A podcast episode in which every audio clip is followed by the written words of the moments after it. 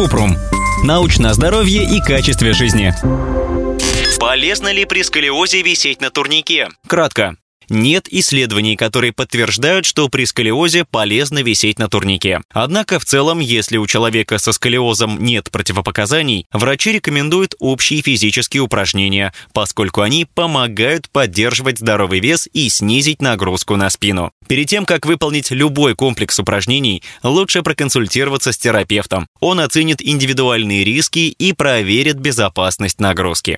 Подробно. Лечение сколиоза зависит от возраста и того, насколько искривлен позвоночник. Чтобы это оценить, врач на рентгеновском снимке измеряет угол искривления позвоночника. При сколиозе он составляет больше 10 градусов. Симптомы сколиоза, которые беспокоят взрослых. Заметно изогнутый позвоночник, неровные плечи, одно выступающее плечо или бедро, боль в пояснице и скованность, не менее судороги и стреляющая боль в ногах из-за защемления нервов, усталость от нагрузки на мышцы нижней части спины и ног.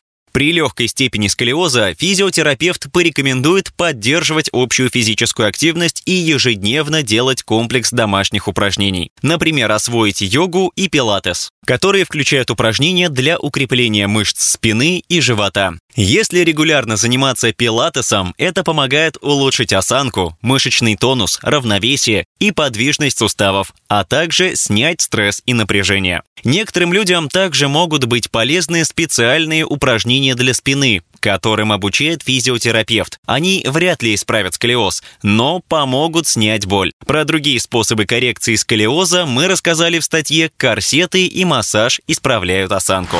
Ссылки на источники в описании подкаста. Подписывайтесь на подкаст Купрум, ставьте звездочки, оставляйте комментарии и заглядывайте на наш сайт kuprum.media. Еще больше проверенной медицины в нашем подкасте без шапки. Врачи и ученые, которым мы доверяем, отвечают на самые каверзные вопросы о здоровье. До встречи!